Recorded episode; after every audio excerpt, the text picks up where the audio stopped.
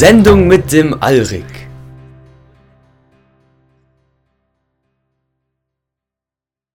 Und es war Raya, von allen Göttern die schönste, die die Kreaturen lehrte, welche Lust, welcher Rausch zugleich sich aus dem Umstand gewinnen lässt, dass die Teile eines Paares einander gleich und doch so verschieden voneinander sind. Offenbarungen sagen uns, dass sich zwar viele Götter um das Wohl der Menschen kümmern, aber nur Raya darum, was sie wirklich wollen. Aus dem Brevier der zwölf göttlichen Unterweisungen. Kaiser Hal Ausgabe 994 Bosbarans Fall. Raya zum Gruße da draußen und herzlich willkommen bei der zweiten Folge der Sendung mit dem Arik. Vielen Dank erstmal für die tolle Resonanz und das großartige Feedback, das wir nach unserer ersten Folge von euch erhalten haben. Wenn ihr auch in Zukunft keine Folge der Sendung mit dem Arik verpassen wollt, dann folgt uns bei Facebook oder abonniert uns auf Spotify oder YouTube. Wenn ihr unseren Podcast auf YouTube schaut, dann seht ihr auch ein paar tolle Aufnahmen von unseren Gästen in ihren Laubrollen, mit denen wir das Video unterlegt haben. Doch nun genug der Werbung. Wie ihr nach den einleitenden Worten vermutlich schon ahnt, steht unsere Sendung heute ganz im Zeichen der schönen Göttin. Dazu habe ich gleich zwei liebreizende Dienerinnen der Reihe eingeladen. Zum einen wäre da Julia, dem Laub die bezaubernde Windhageraya geweihte Viviona spielt. Hallo Julia. Einen wunderschönen guten Abend und der Göttin zum Gruße wünsche ich. Zum anderen wäre da die Judith, die mit Amatea eine wundervolle Rayani von den Zyklopeninseln verkörpert. Hallo Judith. Ein ganz leidenschaftliches Hallo im Namen der schönen Göttin an euch alle da draußen und äh, natürlich an dich, Micha, und an dich, Julia. Es freut mich sehr, euch in der Sendung mit dem Alrik begrüßen zu dürfen. Judith, Julia, herzlich willkommen. Erzählt unseren Zuhörern doch mal kurz, wer ihr seid und wie ihr zu DSA und zum Laub kommt. Ja, also ich die Julia, bin im OT-Leben bei der Kriminalpolizei und spiele im LARP eine Raya-Geweihte, die im Winter geboren ist und ihre Ausbildung in Balhanka absolviert hat. Mittlerweile ist sie schon seit ja, mehreren Jahren auf der Reise und hat so schon in viele Ecken Aventuriens ein wenig rayanisches Flair gebracht. Zum LARP allgemein kam ich durch meinen Ex-Freund, der LARP-Orger und Mitglied von einem Rollenspielverein war. Und zum äh, DSA, ja, das kam quasi parallel irgendwie dazu. Und vorher habe ich schon ein paar Jahre Pen and Paper gespielt, aber alles andere außer DSA.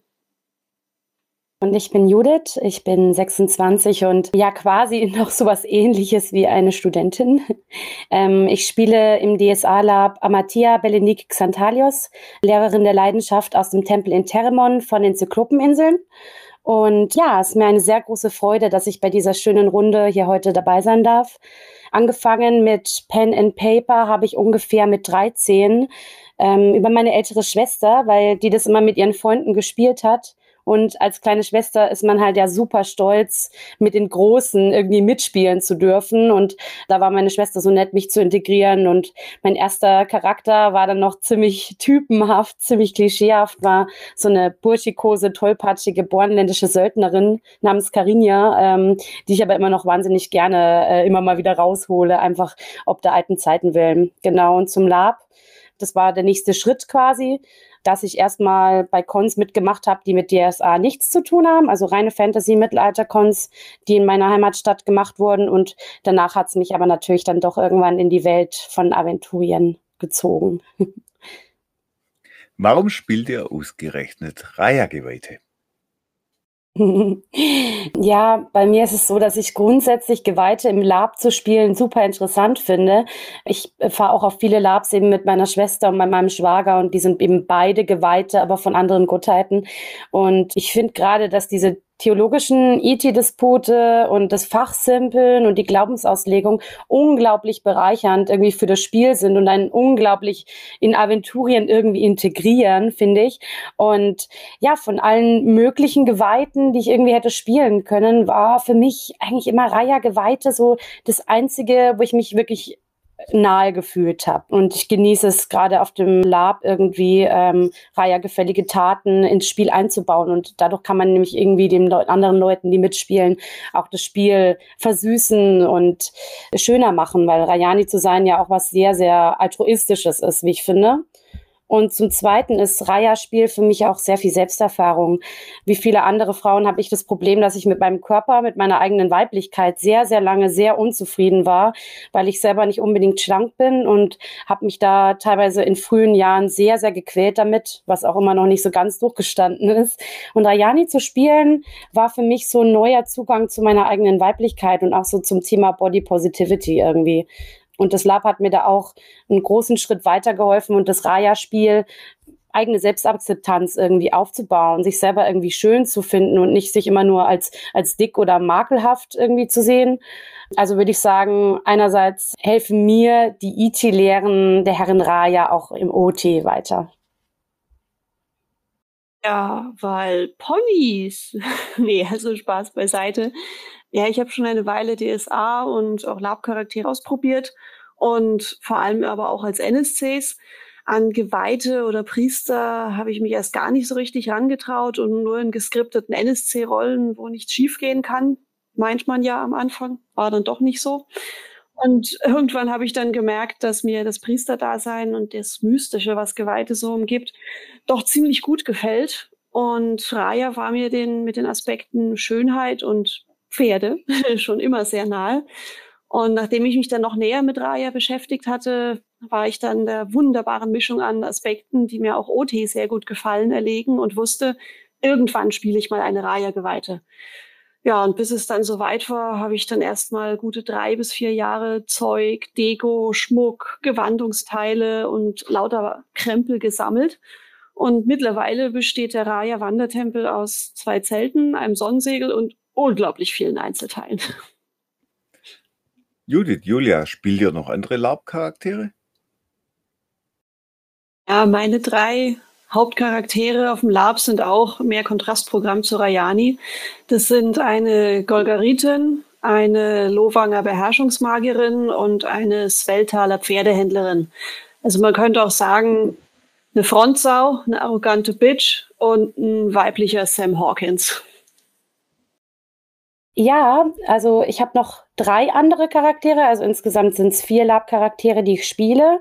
Zwei davon sind eine relativ kratzbürstige Feldärztin, die in einem Söldnerchor mitreist, ist aber kein DSA-Charakter, sondern so allgemeine Mittelalter-Fantasy. Und ähm, ich spiele noch eine Zahuri-Badin, natürlich eben aus dem DSA-Spektrum. Besonders konträr zu meiner Raya-Geweihten ist aber meine Geistermagierin, Exorzistin Mora von Grangor. Die ist ziemlich kindlich, ziemlich weltfremd, relativ introvertiert bis äh, ängstlich und hat so eine Art Sozialphobie. Also sie stottert in gesellschaftlichen Situationen. Was fasziniert euch beide besonders an der schönen Göttin? Hm, ja, also ich finde vor allem, dass viele Aspekte des Raya-Glaubens und auch des Raya-Spiels total dem entgegenstehen, was man im Alltag so selber erlebt. Das ist mir vor allem auf der letzten größeren Raya-Con, bei der ich war, aufgefallen, bei den Bornlandrosen, dass man das im Alltag häufig gewöhnt ist, dass Leute erstmal mit Distanz sich begegnen, dass Körperlichkeit oder gar Zärtlichkeit irgendwie so ein sowas ist, was so ganz abgekoppelt ist von dem, was man im Alltag hat und dass man sich erstmal vorsichtig beschnuppert und so weiter. Und auf den Bornlandrosen zum Beispiel war es komplett umgekehrt, wo ich eben das Raya-Spiel wirklich ausgelebt habe, weil da so viel, so viel Nähe, so viel Streicheleinheiten für die Seele irgendwie waren und diese geringen Berührungsängste, dieses Bedürfnis irgendwie nach Nähe auch einfach mal zu kuscheln zum Beispiel, das lebt man im Alltag meiner Meinung nach äh, oft wenig aus. Ja, und bei mir selbst hat das eben auch geholfen, meine eigene Körperwahrnehmung zu verbessern und mich wohlzufühlen. Und es war wie ein kleiner Urlaub für die Seele.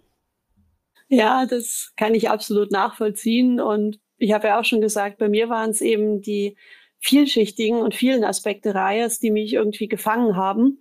Und ich bin auch OT eher künstlerisch veranlagt und habe seit über 20 Jahren mit Pferden zu tun, habt ihr also auch total gern, tanze sehr gerne und sehe eben ganz viele Parallelen auch zur Tantra-Philosophie, also dass man sich selbst liebt, um andere lieben zu können. Und ja, man kann irgendwie sagen, dass ich OT eigentlich auch sehr Raya-nah bin und deswegen diese ganzen Aspekte auf LARP natürlich wunderbar ausleben kann. Eure Lab-Charaktere sind durchaus sehr standesgemäß, also zum Teil auch sehr freizügig gekleidet. Habt ihr diesbezüglich schon negative Erfahrungen gemacht? Oh ja, es ist manchmal echt verflucht kalt. Also die Reaktionen von den Mitspielern waren bisher eigentlich fast immer positiv. Und naja gut, wenn jemand mein Outfit doof fand, dann wurde es mir zumindest nicht mitgeteilt. Also weder auf dem Lab face-to-face -face oder irgendwann später. Und bisher war es nur einmal, dass dann Mädel irgendwie ein bisschen auf mich sauer war, weil es mal wieder arschkalt war und ich in ihren Augen dem Kerl, auf den sie OT anscheinend ein Auge geworfen hatte, zu nahe gekommen bin.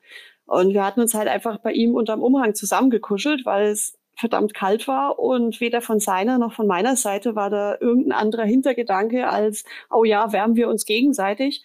Und deshalb waren wir beide ein bisschen verblüfft, dass hinterher der Vorwurf kam, dass wir ganz schön heftig geflirtet haben. Aber ansonsten bisher eigentlich nur positive oder ja, gar keine Reaktionen. Ja, also das mit der Kälte, ähm, das kann ich absolut unterschreiben. Ich hatte das jetzt kürzlich bei einem Korn im September, bei dem ich echt das dann auch durchgezogen habe, weil ich bin dann echt immer so unvernünftig und denk mir, komm, wenn du schon in dieser Gewandung da bist, dann willst du nicht irgendwie einen fetten Wollumhang da drüber schmeißen. Und ich habe es tatsächlich durchgezogen, hat aber dazu geführt, dass ich irgendwann am Abend dann durchaus so eine leicht Frostschockstarre hat. aber gut, ich habe es durchgestanden und ich wurde nicht krank. Genau. Ansonsten tatsächlich habe ich wirklich wenig negative Reaktionen bekam. Es gab höchstens mal irgendwie ein bisschen flö äh, plumpere Flirtversuche. Die waren aber meistens irgendwie auch IT legitimiert. Also dass es zum Beispiel um irgendeinen bornischen Bauern ging, der dann so scherzhaft ein bisschen auf einer plumpen Art und Weise versucht hat, der Rayani Komplimente zu machen, die eben jetzt nicht ganz so poetisch waren. Ich hatte aber nie das Problem, dass ich jetzt irgendwie unangemessen angefasst wurde oder irgend sowas. Ich muss aber auch sagen, dass ich bisher immer auf relativ kleinen Cons unterwegs war, wo viele Leute waren, mit denen ich auch echt ein äh, gutes bis freundschaftliches Verhältnis habe, was ich echt angenehm finde beim Raya-Spiel.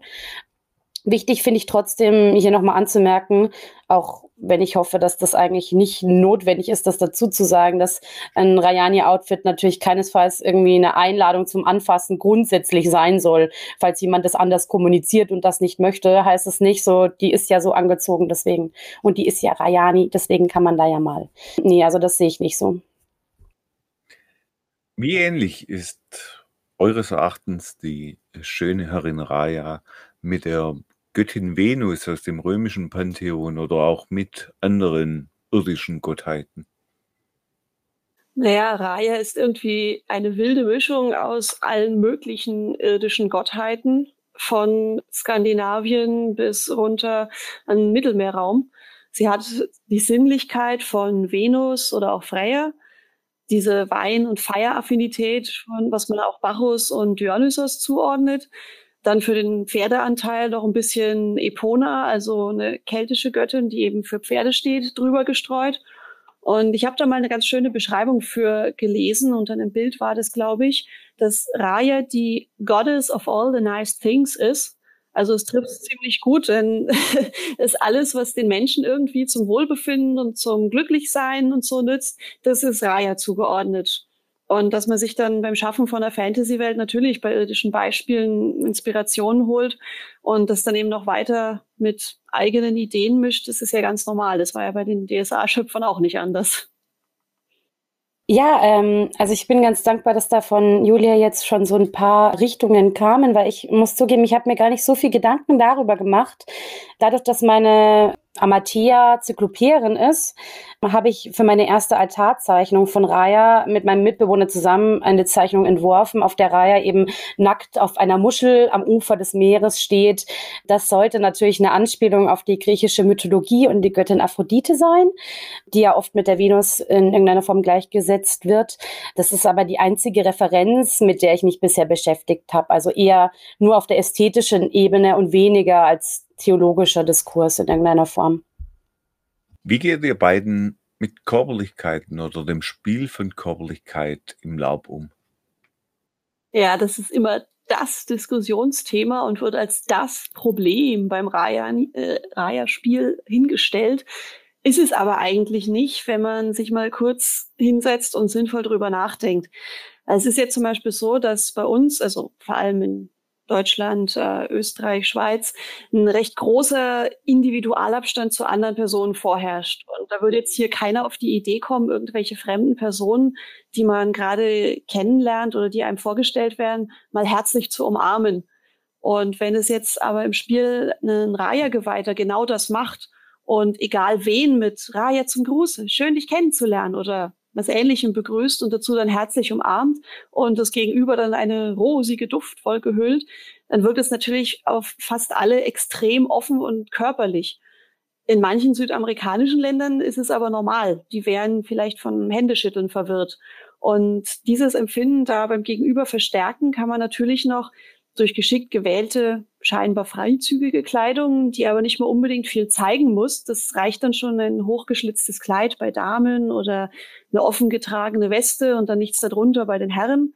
Und obwohl man dann, wie gesagt, damit gegen OT herrschende oder zumindest gefühlt herrschende Konventionen scheinbar verstößt und Grenzen verschiebt, fühlt sich dann davon trotzdem noch niemand bedrängt und es entsteht einfach nur der Eindruck, wow, ja, das ist ein Raya-Geweihter ist dann natürlich so, dass das vom Rayani-Spieler ein extrem hohes Maß an Aufmerksamkeit und Empathie verlangt, denn es gibt ja auch Menschen, recht wenige zwar, aber für die ist selbst so eine Umarmung absolutes No-Go und die sind total kontaktscheu und wollen das eigentlich gar nicht. Und da ist dann natürlich schon so ein minimales Unterschreiten vom sonstigen Mindestabstand zueinander schon total offen und das muss man aber als Spieler natürlich dann auch merken und sein Auftreten dann halt anpassen. Also man kann jetzt da auch nicht einfach jeden Vogelwild durch die Gegend knuddeln oder irgendwas, äh, wenn man aber merkt, ja, der fühlt sich da jetzt nicht wohl, weil bei Raya soll man sich ja wohlfühlen. Und ja, ansonsten ist natürlich auch schon ganz viel davon gewonnen, wenn man den Umgang innerhalb der Rayani-Gruppe irgendwie vorher ja entsprechend anpasst. Ich meine, da quatscht man natürlich mal drüber, OT und fragt, hey, wie weit würdest du gehen? Und hey, ist es für dich okay, wenn ich dich da berühre? Oder wärst du schockiert, wenn ich dich im Spiel mal küssen würde oder irgend sowas?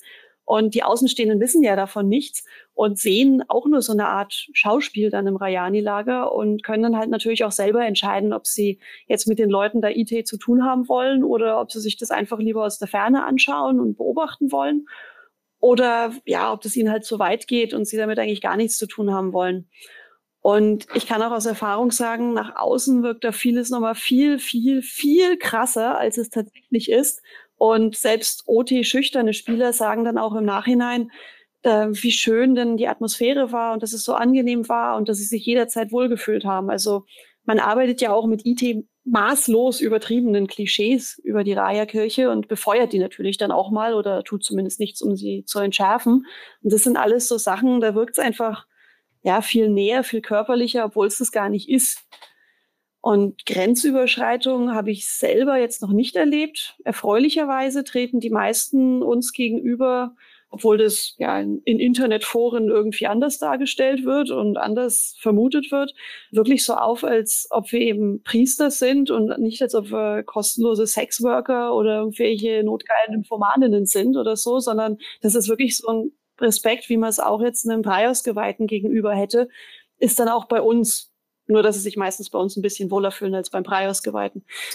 Und ja gut, mein, hin und wieder gibt es halt ein paar Besoffene, die nicht mehr so ganz wissen, ob sie jetzt IT oder OT sind und auch nicht mehr so ganz wissen, was sie jetzt tun. Aber selbst die sind eigentlich handzahm und lassen sich dann ganz gut einnorden, weiterschicken, heimschicken, ins Bett schicken. Und gut, ich habe da wahrscheinlich einen gewissen Vorteil durch meinen Beruf, dass ich da einfach auch innerlich dann nicht äh, total erstarre, sondern mir denke, ja, okay, das lösen wir jetzt und die schicken wir weg. Und ich bin halt auch OT recht selbstbewusst. Also da sehe ich das auch alles nicht so verkrampft. Und ja, meine Güte, wenn einer betrunken ist, dann dem ist es wahrscheinlich am nächsten Tag eh mega peinlich. Also schickt man heim und dann ist für alle gewonnen. Ich denke auch, dass das äh, Raya-Spiel vor allem eben die Nähe und die Zuneigung eben nicht nur ja für Leute irgendwie ganz angenehm zu beobachten ist, sondern dass das auch dazu führen kann, dass es ansteckt, dass die Leute eben sich rantasten, eben auch mit einsteigen, weil sie es eben gerade aus dem echten Leben nicht so kennen und auch merken, äh, wie wohl man sich eigentlich bei dieser äh, ganzen Nähe, bei dieser ganzen, diesen ganzen Seelenstreicheleinheiten fühlt. Und da kann dann jeder sich so ein bisschen ja, selber beobachten, welche Menge an Körperlichkeit ist für ihn schön, womit fühlt er sich wohl, was möchte er zur Schau stellen und was nicht. Also ist dann die Frage, ob das eben nur eine Umarmung ist oder ob auch eine Massage äh, für ihn angenehm ist oder eben auch vielleicht ein Kuss, was ihm halt auch harmonisch irgendwie gefällt. Und da ist ja auch dieser Raya-Aspekt der Harmonie und der Zufriedenheit ganz stark. Deswegen ist es eigentlich verwunderlich, dass die Leute davon ausgehen, dass wir im Spiel andere total überfallen mit unserem, unserer Nähe und, und Körperlichkeit, weil es ja durchaus immer darum geht, dass alle zufrieden und glücklich sind damit. Genau, ansonsten finde ich nämlich ein Raya-Spiel schlichtweg nicht gelungen, wenn jemand einfach hingeht und jemand anderen damit überrennt. Wenn man beispielsweise im Spiel auch eben mit denjenigen dann äh, kuschelt, bei denen man dann weiß, dass die das auch schätzen, dann springt eben der Funke, wie Julia schon sagte, manchmal eben auch auf schüchterne andere Leute über, die das vorher noch nicht so gekannt haben und werden halt von dieser liebevollen Atmosphäre mehr oder weniger eingenommen, finde ich persönlich. Und das ist eigentlich für mich auch das wahrhaft Rajanische am Raya-Spiel. Also, dass sozusagen man das Gefühl hat, man spürt den Geist der schönen Göttin im Spiel genau über diese, diese kleinen Verbindungen, die da entstehen. Was sind für euch die wichtigsten Aspekte von Raya? Also ich kann auf jeden Fall nennen, was die bedeutendsten Aspekte für Amateur, also für meine Rayani sind. Die konzentriert sich unter anderem eben stark auf den Wein, als Symbol der Herren Raya, aber auch sehr stark auf Schönheit und auf Weiblichkeit. Weiblichkeit teils im Sinne von Sexualität, aber auch sehr stark im Sinne von weiblicher Selbstverwirklichung. Also Schönheit im Sinne dessen, dass man zum Beispiel auch mit Hilfe von der richtigen Kosmetik seine eigene persönliche Schönheit ähm, durch die Anwendung besser unterstreichen kann. Also es hat auch was mit Individualität und Selbstausdruck zu tun. Bei Vivione ist es ganz klar Harmonie und Sinnlichkeit. Harmonie jetzt nicht nur mit anderen, sondern eben auch mit sich selbst, also die innere Harmonie, der innere Frieden und im Einklang mit sich selbst sein. Sinnlich kann dann vieles sein. Also auch Genuss ist ein Teilaspekt von Sinnlichkeit und auch der kann vieles sein. Es kann jetzt ein ganz leckeres Essen sein, was Sinngenuss für den Gaumen ist oder eine anmutige Tanzdarbietung, der man zusieht oder auch für die Tänzerin selber kann das unglaublich schön sein oder eben auch der Genuss von einer Massage. Und ich versuche das alles so zur Prämisse auch von meinem IT-Handeln zu machen, also dass ich eben Harmonie verbreite und andere auch zur Sinnlichkeit anrege und wenn gewünscht, sie auch dann darin anleite. Und gerne hätte ich noch mehr den Pferdeaspekt, aber das ist natürlich auf LARP immer ein bisschen schwierig. Deswegen erzählt da Viviona immer nur ganz viel darüber oder bringt irgendwelche Vergleiche. Er steht Raya eigentlich für Hedonismus? Schöne Frage. Ich würde sagen zum Teil, aber nicht direkt, weil Hedonismus bedeutet ja, dass man vor allem das tut, was für einen selbst das Schönste ist. Und wie Julia eben gerade gesagt hat, auch das Schenken von Genuss, von Schönheit, von Glück ist ein sehr, sehr starker Teil von Raya. Also es hat auch viel mit Selbstaufopferung in irgendeiner Form zu tun und anderen irgendwie Befriedigung zu verschaffen. Also für mich als Raya-Geweihte ist der Aspekt des ähm, Gebens eigentlich noch bedeutender als der, das selbst glücklich zu sein. Also andere Befriedigung zu verschaffen. Und das ist eben jetzt nicht nur im sexuellen Bereich gemeint und nur selber Glück und Genuss zu empfinden, das reicht für sie persönlich nicht. Also sie möchte das auch weitergeben. Und ich denke, dass das auch ein sehr starker Teil des Raya-Glaubens ist, dass alle dasselbe Glück, Maß an Glück und ähm, an Leidenschaft empfinden können und nicht nur man selbst. Oft wird die Kirche der Liebholden als eine Kirche der Schönen und Reichen dargestellt. Ist Raya dekadent? Absolut nicht. Die Schönen und Reichen, die spenden natürlich fleißig für die Kirche und ermöglichen es dann aber den Geweihten, jedem den Luxus zu gönnen. Also auch Leuten, die sich vielleicht keinen teuren Wein kaufen können oder keinen Kuchen, wenn sie im Raya-Tempel sind, dann sind sie dort einfach willkommen, solange sie nach den Idealen der Göttin streben. Natürlich, wie in jedem Tempel, eine kleine Spende. Es bietet natürlich die Höflichkeit, aber da ist dann ein hübscher Wildblumenstrauß, den eine arme Magd gepflückt und zusammengebunden hat, genauso willkommen wie jetzt die Dukaten vom Hochadel. Und das versuche ich auch bei uns im Wandertempel so ein bisschen rüberzubringen. Und da freue ich mich einfach auch, wenn angenehme Gesellschaft da ist. Also einfach Menschen, die sich da wohlfühlen. Man kann da natürlich als Rayani mit so einem Wandertempel herrlich dekadente Dinge tun und dann im tiefsten Bornland ein reißendes Badehaus für ein paar Tage installieren. Aber das ist ja auch wieder was, das ist zwar natürlich dekadent, aber das ist ja dann wieder für jeden. Also es ist ja dann jeder dort wieder willkommen und nicht nur jemand, der viele Dukaten oder einen hohen Stellenwert in der Gesellschaft hat. Ja, ich sehe das ganz ähnlich wie Julia, weil ähm, Schönheit und Genuss bei Raya ja immer die Dinge sind, die einem gut tun und die man gerade braucht vielleicht. Und das muss nicht unbedingt immer finanziell kostbar sein, sondern es können auch ideelle Dinge sein. Und ja, also ich muss dazu sagen, meine Amateur als Charakter ist vielleicht etwas dekadent oder zumindest eine kleine Prinzessin. Dazu werde ich aber später auch noch ein paar Worte verlieren. Das hat aber nichts mit ihrem Glauben zu tun, sondern damit, dass sie sehr reich aufgewachsen ist und deshalb einfach manchmal die einfacheren Bedürfnisse erstmal sehen und kennenlernen muss und die manchmal nicht so schätzen kann, wie sie vielleicht sollte. Und gerade deswegen ist ihr vielleicht auch das mit der Reise so wichtig oder tut ihr ganz gut mal ein bisschen andere Perspektiven zu sehen als ihre eigene mit dem Goldlöffel im Mund sozusagen. Es ist ja auch im Sinne Rajas eben weiterzugeben, was schön ist. Also zum Beispiel kann auch einfach mal ein einfaches, schönes Glas Met warm wenn es draußen richtig kalt ist, für das einfache Volk besser sein als jetzt irgendwie der edelste Wein. Und da sind immer irgendwelche Vorzüge enthalten, je nach Situation, würde ich sagen. Julia, du hast von der Installation eines Badehauses in einem bornischen Dorf berichtet. Äh, gefährdet Reihergefälligkeit nicht den dörflichen Frieden?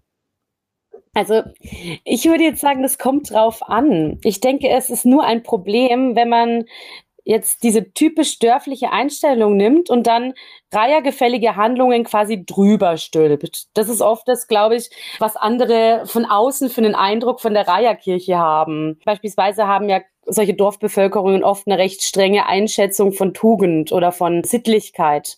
Die Reiherkirche selbst die sieht aber ja Handlungen im Sinne Göttin auf keinen Fall als untugendhaft an. Im Gegenteil, sondern das ist etwas, was man vielleicht erstmal langsam vermitteln muss gerade eben bei den einfachen Dorfleuten in Aventurien und sich herantasten muss, aber es ist auf keinen Fall in irgendeiner Form als unsittlich zu bezeichnen. Und ich glaube, das ist auch gerade eigentlich die Kunst eines Reihergeweihtens, zu sehen, ja, was kann ich den Leuten nahebringen, ohne dass ich sie überfordere? Es ist ja auch oftmals einfach nicht nur das rajanische Handeln, sondern manchmal auch einfach die Philosophie, die zuerst gestärkt werden muss. Eine besonnene Rajani würde ja so nicht sofort in ein Dorf einmarschieren und sie mit Genuss und Freizügigkeit quasi überrollen und mit Nacktheit und Ungezügelheit um sich werfen sozusagen, sondern Schritt für Schritt die Gaben der Göttin weitergeben. Es bedeutet ja auch nicht im geringsten, dass man sofort irgendwie eine Orgie in einem braven aventurischen Dorf planen muss oder alle Dorfbewohner zu Untreue anstiften, damit man der Göttin nahe ist, sondern es gibt viele Aspekte des Genusses, wie wir ja eigentlich vorher gerade schon hatten. Genau, also gerade bei den Bornlandrosen, also dem Con, den ich vorher schon erwähnt hatte, das ist auch der mit dem wunderbaren Badehaus gewesen. da war alles auch auf dem Niveau, dass es ein Dorf eben nicht überfordert. Dass es halt Harmonie in irgendeiner Form vermittelt, aber nicht zu heftig ist für die einfache Bevölkerung. Ja, genau. Also es hat die Judith gerade schon ziemlich gut zusammengefasst. Und gerade den Harmonieaspekt möchte ich da auch mal aufnehmen, weil das ist ja auch so, dass man als Raya-Geweihte natürlich auch im Frieden, also am Frieden im Dorf interessiert ist. Und es ist ja auch Aufgabe von den Geweihten, dass sie das auf angemessene Art und Weise forcieren. Natürlich, wie sie schon gesagt hat, also jetzt am ersten Abend gleich äh, ein Wett-T-Shirt-Contest aufrufen und eine Orgie feiern, das kann natürlich zu Unfrieden führen. Aber das machen ja auch nur Leute, die Raya nicht verstanden haben. Wie ist das Konzept der Treue aus Sicht der Raya-Kirche zu beurteilen? Hm, ähm, also ich finde diese Überlegung recht interessant, gerade jetzt im Hinblick auf diesen Faktor mit dem Dorffrieden, weil oft, glaube ich, das Klischee vorherrscht, dass Raya grundsätzlich von jedem eben diese Sprunghaftigkeit, diese Un Untreue in Anführungszeichen erwarten würde. Das sehe ich aber ein bisschen anders. Als Geweihte ist man natürlich in erster Linie ein Geschenk an alle, aber gegen geistige Treue beispielsweise spricht ja auch bei einem Geweihten nichts. Und des Weiteren glaube ich auch, dass durchaus Leute rajanisch handeln können oder rajanische Tugenden integrieren können, unabhängig jetzt davon, ob man jetzt geweiht ist oder nicht. Wenn man in einer festen monogamen Beziehung beispielsweise ist, da kann man trotzdem dieses Denken und Handeln der Herrin, diese Leidenschaft immer noch mit einbinden, würde ich sagen. Ich denke, das schließt sich alles nicht aus. Wir haben jetzt schon viel von Schönheit gehört. Doch Schönheit ist leider nicht jedem gegeben. Ist Raya eine gerechte Göttin? Naja, Schönheit liegt ja auch im Auge des Betrachters und ist sehr, sehr subjektiv. Aber ich denke, gerade beim Aspekt Schönheit ist wahrscheinlich Judith auch die richtige Ansprechpartnerin. Ja, ich habe ja schon gesagt, dass Amatea sich eben stark mit Konzepten von Schönheit befasst. Und danke schon mal, Julia. Also diese Subjektivität ist halt wirklich echt ein wichtiger Faktor. Amathea jedenfalls vertritt die Auffassung, dass jeder im Sinne der Göttin in irgendeiner Form mit Schönheit ausgestattet ist. Bei manchen vielleicht auf eine sehr konventionelle Art, bei anderen eben etwas individueller, etwas kantiger, etwas ähm, versteckter, wenn man das überhaupt so sagen kann. Denn das ist ja alles, wie gesagt, sehr unterschiedlich, was man als schön empfindet. Also ich muss dazu sagen, ich empfinde mich jetzt, Oti, auch nicht gerade als äh, die perfekte Venus. Und Schönheit ist ja auch zusätzlich noch was unendlich gesellschaftliches gesellschaftsgemachtes. Da wäre noch eine philosophische Frage interessant, welches Schönheitsideal denn überhaupt in Aventurien vorherrscht. Denn wir jetzt als Spieler gehen automatisch davon aus, dass sich das mit unserem eigenen OT-Verständnis deckt. Aber das bedeutet ja nicht, dass das in Aventurien das, was ja durchaus eine, eine fantastische Welt ist, exakt dasselbe Ideal haben muss. Genau, und zum Thema Schönheit sind eben auch Kosmetik und Schminke zwei Aspekte, äh, in denen sich Amatia sehr gut auskennt und die sie auch gerne an Mann oder Frau bringt, um ihnen zu zeigen, wie sie Rayas grundlegende Gaben noch zusätzlich unterstreichen können. Und zudem, genau, kann es auch eine Möglichkeit sein, mit der eigenen Weiblichkeit und mit der eigenen Individualität und dem eigenen Selbstbewusstsein zu experimentieren und äh, das hervorzuheben. Ich hatte beispielsweise mal eben ein paar Mal den Fall, dass es Dorfbewohnerinnen gab, die auf einer Con mitgespielt haben und die dann gesagt haben, ja, aber sowas nehmen sie nicht her, weil sie sind ja nicht hübsch oder das passt hier nicht her oder ihr, ihr Mann mag das nicht, fand ich die beste Begründung. und da ist halt Amatia schon jemand, der da einschreitet und auch sagt, wenn du dich selber weiblich fühlen willst und wenn du das möchtest und dich deine eigene Weiblichkeit unterstreichen möchtest, dann ist das das Wichtigste und dann solltest du das auch tun. Raja Ushtama fuhr unter ihre Feinde und durchbohrte sie mit ihrem gewaltigen Speer. Das Blut färbte ihre Schleier rot, als es den bebenden Körper netzte, und sie drehte sich schneller und schneller, vollendete tanzend und voller Lust ihr Werk, bis ihr Bruder, der Nachtherr, zu ihr kam und sie umfing. Und sie fiel voller Ungestüm über ihn her, erregt von der Hitze des Kampfes, und sie vereinten sich. Wie im Rausch wälzten sie sich auf dem Schlachtfeld, dass die Knochen unter ihren Körpern zu Staub zermalmt wurden, und sein Samen sich in ihrem Schoß mit dem Advarias mischte, den die rote Schwester noch aus der vergangenen Nacht in sich trug. Urtulamidische Inschrift auf einer Fasara-Tontafel, vermutlich um 1500 vor Bosbarans Fall. Nun, das klingt jetzt so gar nicht nach der liebholden Göttin, wie wir sie zu kennen glauben. Welche Ausprägung hat der Raya-Glaube in Aventurien? Haben wir gerade schon einen sehr schönen Text vom südländischen Ritus gehört, um Raja Ushtama, also um die rote Schwester. Und ja, der ist deutlich offensiver, denn hier steht natürlich Leidenschaft und auch Rausch im Vordergrund. Das kann relativ harmlose Leidenschaft in einem Tanz sein oder auch eben Leidenschaft im Kampfrausch oder fast schon ein Blutrausch, wie es in dem Text eben auch vorkommt. Und ja, das sind eben alles Sachen, die eigentlich recht interessant, finde ich, sind, denn da ist Raya nicht nur oder Raja nicht nur eine Göttin von Harmonie und Schönheit, sondern eben auch von Kampf und ihre Waffe, die sie da trägt, die beschrieben wird, ist ja auch ein Speer, also auf Tulamidisch Chadra. Und es ist auch in äh, den Geschichten aus Tausend und einem Rausch eine blumige Umschreibung für das männliche Geschlechtsteil. Und in einigen Darstellungen ist sie da auch sowohl mit Brüsten, also auch mal mehr als zwei, so 20 oder so, und mit einem Phallus dargestellt. Und es ist eben diese wilde Raya, die für die meisten Mittelreicher wahrscheinlich der Grund ist, warum man sich über Rayanis allgemein ziemlich wüste Geschichten und über Orgien und weltfremde Leidenschaft erzählt. Dann den meisten Mittelreichern näher ist dann der güldenländisch geprägte Ritus. Und da steht Raya eben für Harmonie, Schönheit, festliche Anlässe. Und die Geweihten, die wirken oft auch ein wenig luxusverwöhnt. Hier ist der Haupttempel in Belhanka, Rayas Palast auf Dere, sehr prägend, der eben im Horasreich auch liegt und damit natürlich auch etwas, ja, man könnte sagen, äh, die Rayanis von dort etwas äh, steifer und braver und zurückhaltender und formeller wirken lässt, also zumindest für Rayanis, als andere Geweihte. Dann gibt's noch die Kirche des Nordens, die ist da deutlich unauffälliger, aber auch hier gibt's dann noch Unterschiede zum rein güldenländischen Ritus. Die Rayanis aus der Kirche des Nordens, die sind sehr viel bodenständiger, denken oftmals sehr viel praktischer als die südlicheren Brüder und Schwestern, zum Beispiel von den Zyklopeninseln und hey. treten auch in der Öffentlichkeit weniger auffällig auf. Also ich meine, es ist ja auch ganz logisch, weil wenn es im Bornland äh, Winter ist oder auch bornischer Sommer, das sind einfach hauchdünne Schleiergewänder nicht unbedingt die beste Kleidungswahl.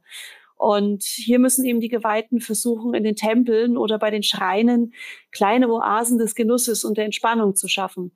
Natürlich gibt es auch hier Mystiker und auch Leidenschaft und Ekstase ist ihnen bekannt. Immerhin war ja im Tiefhusener Tempel lange Zeit das Leftansband verwahrt. Aber wie gesagt, sie tragen das eben weniger offensiv nach außen raus. Andererseits ist natürlich Leftan in Nordaventurien deutlich präsenter bei den Töchtern Satuarias und es soll gerüchtehalber wohl auch mal so gewesen sein, also genau, das weiß man da als Außenstehender ja nicht, aber man kann ja wild spekulieren, dass bei Hexennächten nicht nur Schwesternschaften feiern, sondern auch hin und wieder mal Priesterinnen und Priester der schönen Göttin anwesend sind und sich danach im Gegensatz zu den äh, geladenen, verschleppten, wie auch immer, äh, Musikern auch daran erinnern können, was da alles passiert ist. Und naja, ansonsten ist Raya im Norden Aventuriens vor allem bei der einfachen Bevölkerung als Göttin der Pferde verehrt und bekannt. Und eigentlich steht dort in jedem Gestüt oder an jeder Örtlichkeit, wo Pferde irgendwie wichtig sind, also auch bei einem Fuhrmann im Stall, ein Raya-Schrein. Aber da ist Raya natürlich nicht in menschlicher Gestalt und hauchdünne Schleier dargestellt, sondern oftmals als Pferd, also als Stute im Tempel in Joborn, der anfangs übrigens auch ganz profan in einem Wirtshaus war, beziehungsweise das Wirtshaus selbst war der Tempel. Mittlerweile ist er aber in einem Haus mit wunderschönen Bauerngarten außerhalb der Stadt. Da ist auch neben dem Liebeslicht von Joborn ein zentrales Element, eine lebensgroße schwarze Pferdeskulptur, die so perfekt gefertigt ist, dass sie zu leben scheint. Also man meint, dass man da das Fell sieht und dass das Pferd atmet. Wahrscheinlich ist der Künstler, der das geschaffen hat, vorher vom Hauch der Leidenschaft gesegnet worden. Julia, du hast gerade schon die regionalen Unterschiede betont. Judith, du spielst eine zyklopäische Rayani. Julia eine Rayani aus dem Windhag. Wo seht ihr da die großen Unterschiede? Julia hat ja gerade schon bei der Erzählung über die regionalen Unterschiede ein paar Hinweise gegeben. Also es ist schon so, dass ich glaube, dass Julia wie Viviona schlichtweg deutlich bodenständiger und äh, praktisch veranlagter ist als Amatia und auch deutlich praktischer an manche Probleme herangeht als Amatia. Das liegt schlichtweg daran, dass Amatea eben wirklich sprichwörtlich mit dem Goldlöffel im Mund geboren äh, wurde und in Teremon auch unter sehr angenehmen Wetterbedingungen und Reichtum aufgewachsen ist. es ist jetzt nicht so, dass sie nicht einfühlsam gegenüber kleineren Problemen der Menschen ist oder dass sie nicht empathisch auf die Bauern zugehen würde. Ich kann mir nur vorstellen, dass sie in ihrer Lösungsfindung manchmal ein bisschen naiv und verklärt ist, weil sie ähm, den Standpunkt der einfachen Leute nicht kennt und immer denkt, es wäre eigentlich gar nicht so schwierig und das dann eher auf äh, philosophische Dispute herunterbricht, anstatt einfach mal praktisch etwas zu tun. Also, dass man die Leute zum Beispiel erstmal vor dem Erfrieren retten sollte, bevor man sie in Seide hüllt, jetzt mal überspitzt gesagt, ist für sie manchmal nicht der allererste Gedanke. Genau während Amatia also noch an Konzepten herumphilosophiert wird, wird wie Viona wahrscheinlich schon irgendwas Praktisches getan haben. Oder was meinst du, Julia? Ja, das klingt nach einer sehr, sehr treffenden Beschreibung von Viviona und auch vom Unterschied zur Amatea. Viviona wurde zwar in Belhanke ausgebildet, also im lieblichen Horasreich, aber ich möchte natürlich auch ihre ursprüngliche Herkunft, den Windhag, immer ins Spiel bringen. Sie ist also ein bisschen eine Mischung aus gelerntem güldenländischen Ritus und intuitiver Kirche des Nordens. Sie mag dann zwar den Tempelwein sehr gern, aber hat auch jetzt nichts gegen gutes Ale oder einen kräftigen Windhader Schnaps, also Whisky, einzuwenden lässt sich auch immer wieder von einem gewissen Fexgeweihten zu allem möglichen Blödsinn anstiften, sei es jetzt Schreine kapern oder Teilnahme an Tavernenwettbewerben, jetzt so Bierkrugstämmen, was er am Ende auch noch gegen gestandene Mannsbilder gewonnen hat, was mich selber am meisten irgendwie überrascht hat. Egal. Also Viviona kann sich in hoher Gesellschaft jetzt wie auf einem Maskenball in einem Adelshaus sehr gut benehmen und ist auch eine wunderbare Festausrichterin und Gastgeberin. Aber ansonsten ist es auch so, dass sie jetzt zum Beispiel die sehr höflich vorgetragene Einladung einer ja, wie soll ich sagen, ähm, eher einfach gestrickten Soldatentruppe zum Zubern auch sehr gerne angenommen hat und da sehr großen Spaß an dieser feuchtfröhlichen Zuberparty hatte. Ist es in Rayas Augen legitim, Magie zum Erreichen seiner Ziele einzusetzen? Sei es Beherrschungsmagie beim Betören oder ein Zauber wie das Left-Hands-Feuer? Ja, ein Thema, über das ich IT schon seit eineinhalb Jahren mit einer He äh, Hebamme diskutieren wollte.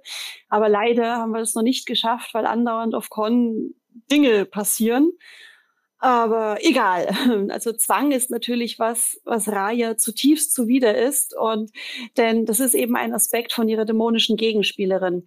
Andererseits kann es natürlich auch sein, dass ein Beherrschungszauber zum Betören ähm, der Auftakt einer wunderbaren, Raya-gefälligen Nacht oder sogar einer leidenschaftlichen Beziehung ist.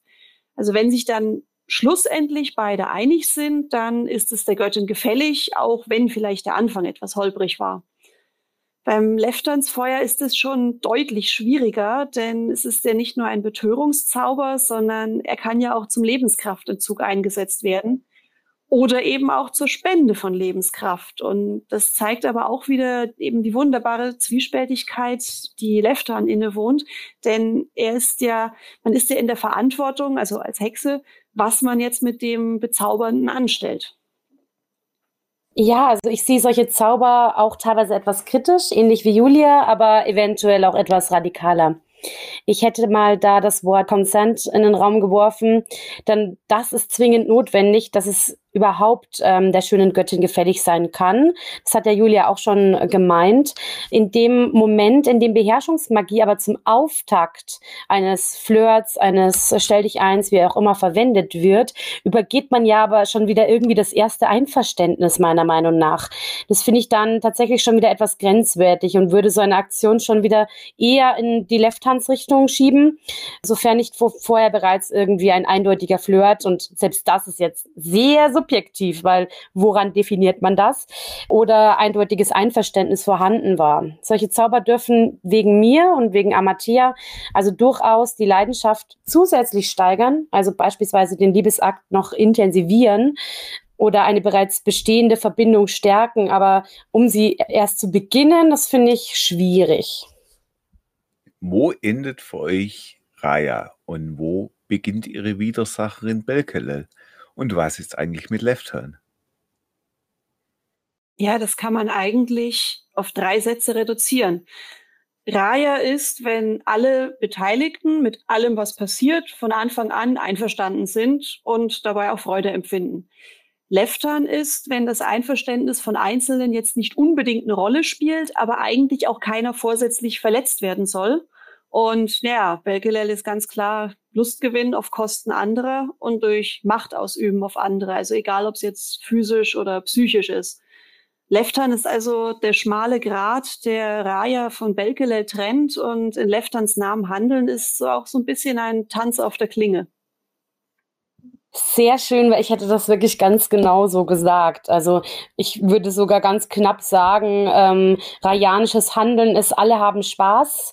Leftanisches Handeln wäre einer hat gezielt Spaß und übersieht im Eifer des Gefechts vielleicht auch mal die Grenze, aber nicht mit Absicht. Und Bekelel wäre ganz klar, Spaß ist das, was anderen keinen Spaß mehr macht.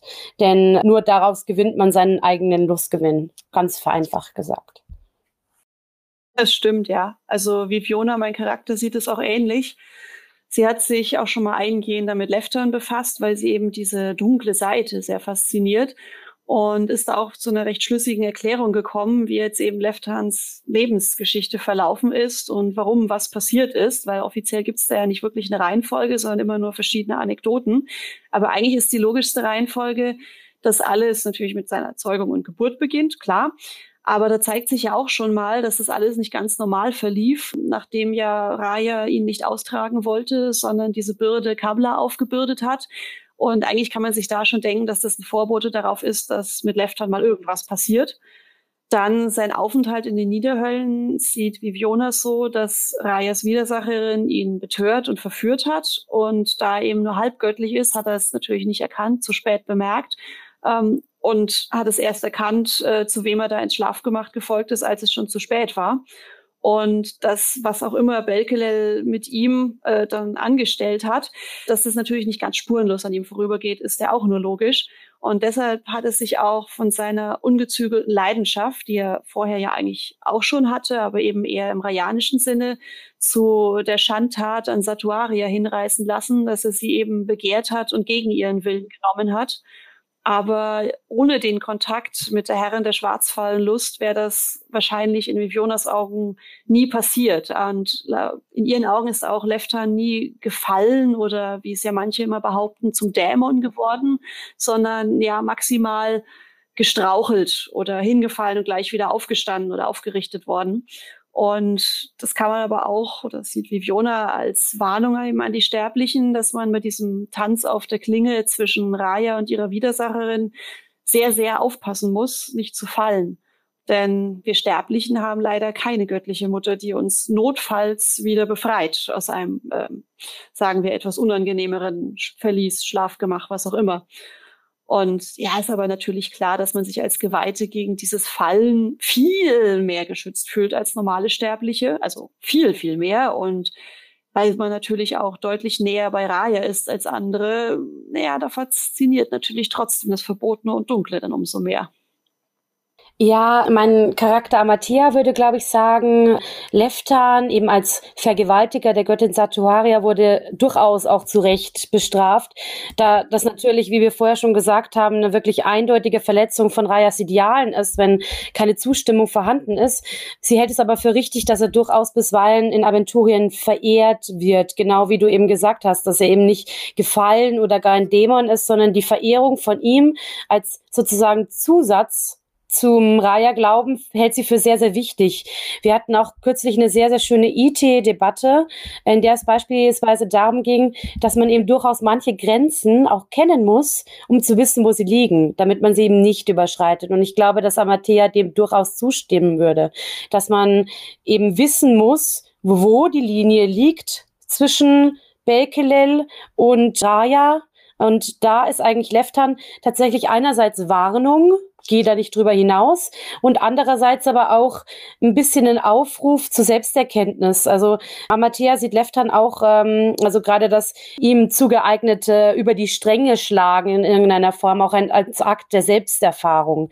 Die Voraussetzung ist natürlich, dass da trotzdem niemand nachhaltig geschädigt werden darf. Aber es ist durchaus eine sehr, sehr intensive Auseinandersetzung mit dem eigenen Selbst. naja, und jede Familie hat ja irgendwie ein schwarzes Schaf, oder? In unserem Fall ist es halt ein Mann wieder. Auch in göttlichen Familien gibt es ab und an Kontroversen und oft wird Raya in ziemlichen Gegensatz zu ihrer Schwester Travia gesehen. Wie sehen Viviona und Amathea die Travia-Kirche und ihre Diener? Oh, also aus Vivionas Sicht sind das alles ganz wunderbare Brüder und Schwestern. Und auch wenn man natürlich äh, von offizieller Seite ähm, natürlich einen gewissen Argwohn und eine Konkurrenz zueinander pflegt, hat sie sich doch eigentlich bisher mit jedem Vater oder jeder Mutter ausgezeichnet verstanden. Und man war sich dann auch immer sehr schnell einig, dass man sich über gewisse Themen nie einig sein wird. Und stattdessen war dann eben immer das, dass man sich auf Gemeinsamkeiten besonnen hat und diese dann ausgiebig gefeiert hat. Und tatsächlich ist es ja auch als Geweihter einer von den beiden Göttinnen so, dass man einen tieferen Einblick in die ganzen Mysterien hat und dann auch deutlich einfacher diese Gemeinsamkeiten findet als ein einfacher Dorfbewohner oder so. Ja, ich hätte auch absolut gesagt, auf Gemeinsamkeiten besinnen. Ähm, das geht mal besser, mal schlechter, aber Harmonie und Geselligkeit sind ja beispielsweise sehr, sehr grundlegende Aspekte von beiden Kirchen. Und ob man miteinander auskommt, kommt tatsächlich auch ein bisschen auf die Intensität der Auslegung des jeweiligen Glaubens an. Wenn beispielsweise jetzt ein Travia-Geweihter auf eine Rayani trifft, die eben die Sittsamkeit oder die Monogamie des anderen nicht nur nicht selbst erstrebenswert, sondern tatsächlich auch sehr provinziell und lächerlich findet und das auch deutlich macht, geht das zum einen meiner Meinung nach auch am Harmoniegedanken Rayas vorbei und das macht natürlich dann auch ein bisschen die Diskussion schwierig. Genauso wie hatte ich tatsächlich auch ethisch schon an Travia Geweihter die Freizügigkeit selbst beim Ornat einer Raya Geweihten bemängelt, auch wenn das natürlich irgendwie schon so zum Glauben und auch zur nach, nach außen tragen des Glaubens dazugehört ähm, und das grundlegend unschicklich findet, dann kann es durchaus ein bisschen zu kleinen Reibereien kommen. Aber ich finde, das sind eher ganz nette, dezente Streitereien, die die ganze Sache ein bisschen interessanter machen. Und letztlich bleibt bei beiden immer der Aspekt der Harmonie, der dann vermutlich dafür sorgen wird, dass sowieso keiner lange streiten will. Nun, bei Raya steht die Harmonie wohl im absoluten Vordergrund, auch was die Diener der Herrin Travia angeht. Ob die Diener der Göttin des Herdfeuers dies ähnlich sehen, nun, wir werden es vermutlich in einer der nächsten Folge, Folgen der Sendung mit dem Alrik äh, erfahren, wenn wir einen Diener oder eine Dienerin der Herrin Travia zu uns einladen. Aber nun, dies war es erstmal für heute. Vielen, vielen lieben Dank, liebe Judith, liebe Julia, dass ihr heute Gäste in unserer Sendung wart. Ja, das hat äh, großen Spaß gemacht. Vielen Dank nochmal für die Einladung und ähm, ich hoffe, den Zuhörern macht es genauso viel Freude. hoffe ich selbstverständlich auch und ich hoffe, die Zuhörer sehen danach vielleicht Rayanis nicht mehr ganz so böse und ja, trauen sich öfter mal ein bisschen näher an uns heran, dass wir gemeinsam etwas harmonischer miteinander umgehen können. Mit diesen Worten möchte ich die heutige Sendung beenden. Ich hoffe, euch allen da draußen hat es auch gefallen, Spaß gemacht. Hoffentlich habt ihr die eine oder andere interessante Sichtweise zur schönen Göttin kennengelernt und mit der Sendung mit dem Alrich geht es selbstverständlich weiter und so viel kann ich schon mal verraten. Die nächste Folge wird sich um den Götterfürsten Braios drehen. In diesem Sinne, Raya sei mit euch. Bis bald. Irgendwo in Aventurien. Euer Alrik.